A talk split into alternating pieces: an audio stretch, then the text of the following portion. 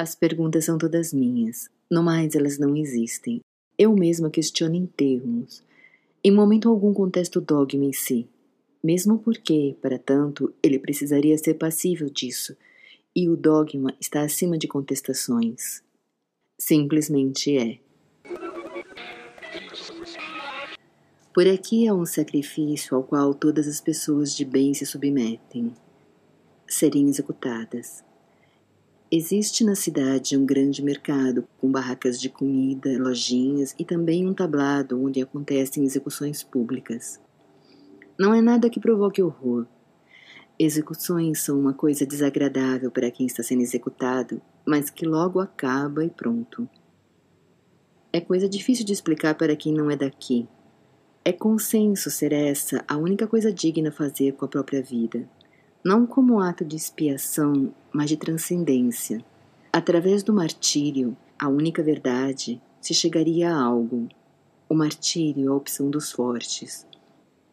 Esse dogma da superioridade do martírio nunca chega a ser contestada, mesmo por quem decide não escolher isso. Pois se trata de algo voluntário, ninguém é forçado a nada. Eu mesma, a certa altura, concluí que o melhor para mim seria ser executada. Da mesma forma que seria fazer mais exercícios e comer mais verdura, um pequeno sacrifício para um bem maior. Pensei bastante para chegar a essa conclusão, baseada em diversas razões. É o certo, estarei corrigindo o que em mim precisa ser corrigido, e dessa maneira me tornarei livre para ser finalmente feliz e acha que também amada.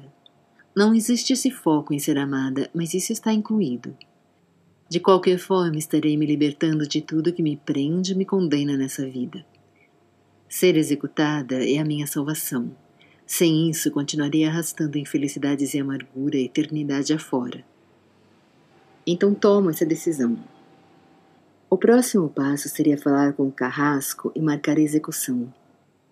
Conheço o Carrasco. É um rapaz bonito por quem sou meio apaixonada. Em parte, a execução possibilita me aproximar dele. O fato de estar sendo executada me eleva à altura daquele rapaz tão belo que de outra forma jamais daria atenção a alguém como eu. Ligo para ele e combino tudo para essa noite, quase como combinar o encontro. Reparo que ele já me trata diferente por causa disso. Serei executada por enforcamento. Com tudo resolvido, aguardo a noite chegar. E então começo a ficar com medo. Não tanto de morrer, mas do ato em si, que deve doer. Perco a coragem de ser executada, mesmo com todas as vantagens que isso iria me proporcionar. Talvez pudesse protelar um pouco. Me vem um súbito apego pelas coisas que estou fazendo. Então decido desmarcar. Talvez apenas adiar temporariamente até decidir. Fico pensando em que desculpa inventar. Poderia dizer que não posso ir porque estou doente, mas não é uma desculpa muito boa. Me ocorre desmarcar sem dar explicações concretas, mas a essa hora, o mais provável é que não consiga encontrá-lo e tenha que deixar recado. Ou talvez ele acabe indo à noite e, não me encontrando no cadafalso, fique sem entender nada. Não consiga chegar à solução e acabe deixando por isso mesmo. Só volto a pensar no assunto muito tempo depois, quando me encontro num banheiro público, outro local onde são realizados os martírios, que ali são feitos da seguinte maneira: o martirizado é colocado sentado em cima de um vaso sanitário fechado, vestindo apenas um camisolão branco. Em seu corpo são presos vários fios de eletricidade com uma faixa de atadura. Ele receberá choques os mais violentos que um corpo humano consegue suportar Existe uma ínfima chance da pessoa escapar com vida, mas isso é algo que não se espera. O que se busca é a transformação, algo a ser alcançado através disso. Então aqui estou. Ajudo uma moça a se preparar para o sacrifício. Por um lado, sinto pena dela, por outro, admiro sua coragem, mas acima de tudo, sei que aquele sacrifício não vai levar ao que ela imagina. Esta é a contradição.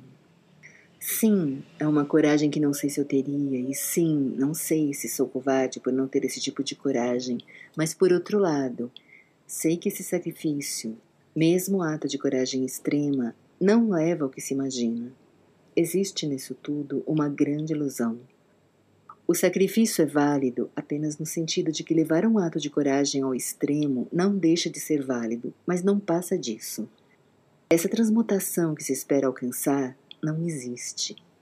É isso que me diferencia dessas pessoas.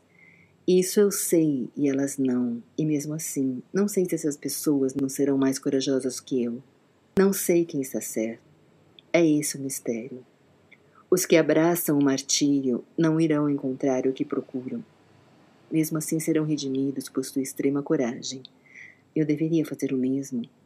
Se me dispusesse a isso, nada conseguiria a não ser me provar para mim mesma. Por outro lado, essas pessoas, mesmo iludidas, serão redimidas, porque mesmo iludidas mostraram coragem, enquanto eu, lúcida, estou me recusando a isso. Existe uma pequena chance de que esteja sendo sábia, mas isso não chega a ficar esclarecido. Só sei que desafio um dogma poderoso ao me recusar a sequer considerar a possibilidade de me martirizar. Eu deveria me martirizar, mesmo não levando a nada. Nada do que se escolha pode satisfazer o nível de exigência desse dogma. Sem o martírio, somos todos indignos. Ajudo a moça a se preparar com pena e inveja dela. Digo a mim mesma que não preciso me submeter a esse sacrifício todo, porque já sofro muito. Sofro o tempo todo e essas pessoas não sabem o que é sofrer. Mesmo convencida disso, não posso garantir que seja verdade. Ajuda a enrolar as ataduras, as mesmas que transmitirão os choques. Essas ataduras foram retiradas do corpo de um japonês que acabou de se materializar e estão com manchas de sangue de queimado. Esse japonês, um homem muito triste, apesar de bonito, com os cabelos longos, passou a vida em solidão buscando a redenção de sua alma e culminou essa procura com um martírio solitário no qual sofreu as maiores dores possíveis e morreu. Tem isso do martírio ser solitário. A pessoa deve passar por tudo sozinha, dentro de um box de banheiro público, completamente desprovida do conforto de um amigo ou qualquer luxo ou vaidade. Deixo a moça seguir para seu calvário, nada mais posso fazer por ela. Me ponho a vagar pelo local, não sei bem porquê, apesar de que essa falta de saber o que estou fazendo não faz falta. Ando para lá e para cá como se tivesse um objetivo e não pudesse perder um instante. Me dirijo a um guichê central onde tento obter informações muito importantes para mim. Tentando conseguir que alguém me atenda, começo a reparar num outro sacrifício que está sendo preparado. Ali do lado de dentro do guichê mesmo, entre os atendentes, há um carro, um conversível, e dentro dele está sentado Viggo Mortensen. Além dos tais choques no banheiro, existe essa outra forma possível de martírio, também muito adotada, que é morrer queimado. De forma geral, os martirizados devem escolher o que houver de mais terrível, amedrontador e doloroso para eles. Viggo Mortensen escolheu morrer queimado por ter medo de fogo. Ninguém sequer deixa de trabalhar por causa disso. Por aqui, essa coisa de martírios é considerada tão normal quanto cortar o cabelo. Vigo se concentra. Ateia um fogo no carro dele. Quando tenho que me afastar para receber informação importante, ainda vejo de relance o fogo atingir seu corpo, o martírio chegando ao máximo. Aquilo balança minha convicção de que se martirizar não é o certo a fazer. Se Viggo Mortensen, que admiro tanto, escolheu isso, é porque deve ser a coisa certa. Ele não estaria enganado sobre isso. Mesmo assim, eu me recuso. Me recuso. Me recuso. Eu me recuso.